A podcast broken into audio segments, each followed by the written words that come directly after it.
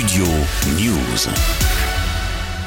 1,5 milliard d'euros pour créer 1700 emplois à Dunkerque dans le Nord. Vendredi, Emmanuel Macron a annoncé la signature d'un contrat entre XTC et Orano pour le lancement de la production de matériaux de cathode pour les batteries lithium. XTC Orano, c'est une JV entre un acteur chinois que j'ai vu il y a quelques semaines à Canton. Il signe un accord, ce sera 1 milliard 500 millions d'euros d'investissement encore à Dunkerque pour 1700 emplois juste à côté. Eux en plus c'est très complémentaire parce qu'ils ils produisent de l'amont et ils vont nous permettre de sécuriser dans la chaîne de valeur l'amont de la production pour les batteries lithium. Un peu avant, en déplacement dans le département, le président a également officialisé l'installation d'une usine de production de batteries pour voitures électriques à Dunkerque, la quatrième dans le département des Hauts-de-France. Concrètement, le chef de l'État a confirmé l'implantation d'une immense usine de batteries de véhicules électriques du groupe taïwanais Prologium. L'investissement de 5,2 milliards d'euros devrait permettre de créer 3000 emplois.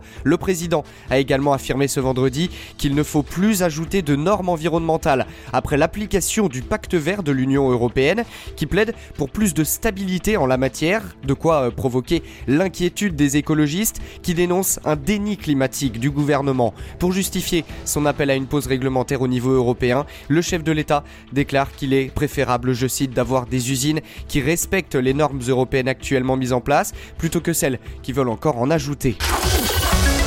Studio News.